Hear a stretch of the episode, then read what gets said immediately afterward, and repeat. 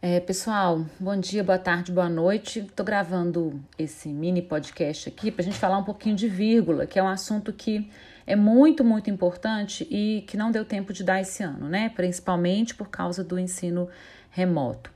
É, a vírgula, ela é um, um, um, sinal de pontuação dos mais importantes do que vocês, estou falando a partir dos textos de vocês que eu li, tanto em redação quanto é, nas respostas abertas das provas, exercícios, por exemplo.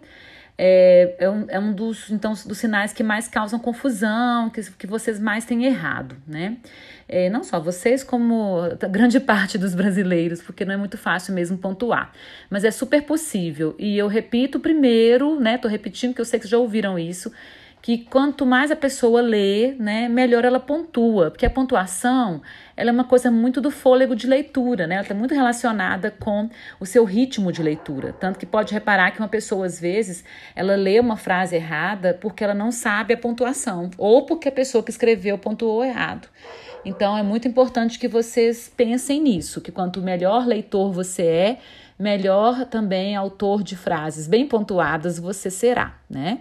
Professora, cai vírgula no Enem? Não diretamente nas questões de gramática, né? A Marina elaborou um questionário que está no AVA e que tem algumas questões de vestibular. Então, quem for fazer concurso ou prova de vestibular vai, vai encontrar, ou às vezes uma prova para seleção numa grande empresa, vai encontrar questões de pontuação, né? Mais ou menos daquele jeito que ela colocou lá nas questões fechadas.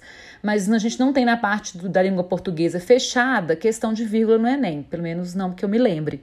Mas na redação é tudo, né? Você vai com certeza ser penalizado se errar mais de uma vez o uso de uma vírgula. Isso acontece muito, né? Tá acontecendo muito com vários de vocês. Então a vírgula, qual que é o problema maior, né? Número um, problema número um é separar o sujeito, né, é, do predicado com ela ou o predicado, né, com o verbo do seu complemento, por exemplo, no predicado, tá?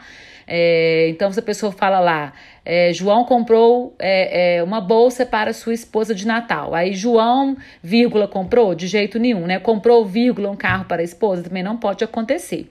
Então, esse é o principal erro que eu encontro sempre. Ah, Aline, esse exemplo é muito bobo. Gente, são esses exemplos bobos. São, assim, frases bobas como essas que vocês erram na maioria das vezes, tá? Então, a primeira coisa é essa: cuidado para não separar, para não colocar a vírgula onde ela não existe, né? Eu, é, é, eu vale a pena vocês voltarem nas correções de redação aí e prestarem atenção nisso nas vezes que eu falei com alguns de vocês. É, os adjuntos adverbiais também são separados por vírgula, né? Então, é, se o João comprou uma bolsa para sua esposa, vírgula, ontem, por exemplo, ela pode ser usada, mas aí é facultativa. Várias vezes a vírgula é facultativa. E quando é que eu sei isso? Quando eu tenho uma boa leitura, né? Então, ah, quando eu respiro eu ponho vírgula? Não, né? Porque aí se você for asmático, nós estamos perdidos, né? Para não falar outra coisa. É, então, aí os, os adjuntos adverbiais, quando eles estão na frente, o que acontece muito nas redações Aí, claro que você tem que colocar. Então, assim, anteriormente, né? Quando você vai lá colocar no, meio do seu parágrafo começa uma frase. Então, esse anteriormente, vírgula, né? Assim, vírgula, destarte, que é esse trem horroroso que vocês usam. Outro sim, dessarte, nu. Então, esses também tem vírgula depois, tá? Então, é isso para começar um parágrafo, geralmente, né, usando aqueles, aqueles elementos coesivos que a gente já falou tanto durante o ano inteiro. Além disso, dessa forma, todos eles são separados por vírgula. É, tô aqui gesticulando, vocês estão escutando? Como se estivesse dando aula, né? Ô, oh, saudade da sala de aula. É, todos eles são separados por vírgula, então, no início do parágrafo ou no início da frase, tá? Então, assim, também, portanto, né? Aquela, aquele, todos esses conectivos, eles andam juntinho com a vírgula. Então, por favor, memorizem isso, tá? É, também quando você for colocar uma data, né, é, lugar, por exemplo, sexta-feira, é 3 de dezembro, sexta-feira, vírgula, 3 de dezembro de 2020, né? Vai escrever uma carta, um e-mail, um ofício, uma ata, né? É Betim, 3 de dezembro de 2020, Betim, vírgula. Então, claro que isso também tem o uso é, da vírgula, tá? É, as conjunções geralmente andam junto, né? Como eu disse, dos elementos coesivos, elas andam junto de vírgula. Então, geralmente, é, é, é, vai ter vírgula perto de conjunção. E quando você quiser dar aquela aquela deslocada, que é super elegante, né? Isso não quer dizer, entretanto, esse entretanto fica entre vírgulas. Também é importante é, colocar, né? São as orações coordenadas, quando elas estão deslocadas, a gente usa muito, é super elegante, super legal de usar na, na redação do Enem, de concurso, ou nos textos que vocês farão aí pela vida de vocês, tá? É, aquelas, aquelas orações deslocadas também, por exemplo, assim, Todo mundo, penso eu, deveria se empenhar, estudar para o Enem, né? Olha eu fabianamente falando. Então, todo mundo, vírgula, penso eu, vírgula, também tem vírgula, tá? E as orações, orações adjetivas explicativas, né? Quando eu quero explicar, eu vou isolar por vírgula essa oração.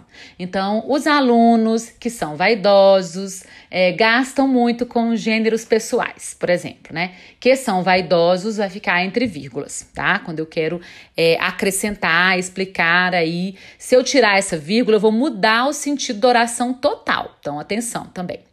Vocativos também tem vírgula, né? É, então você fala assim, é, uh, Lucas, né? Vírgula. É, você virá a aula ao vivo na semana que vem, né? Então, Lucas, vírgula, tô fazendo o vocativo. Assim como o aposto, lembram que eles são priminhos, né? O vocativo e o aposto?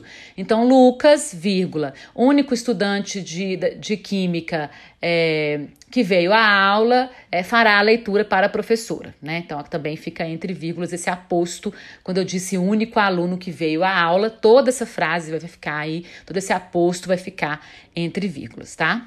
É, quando a gente usa também essas expressões, né? Por exemplo, ou melhor, isto é, ou seja, inclusive, aliás, com efeito, né? No meio da frase, entre vírgula também, tá?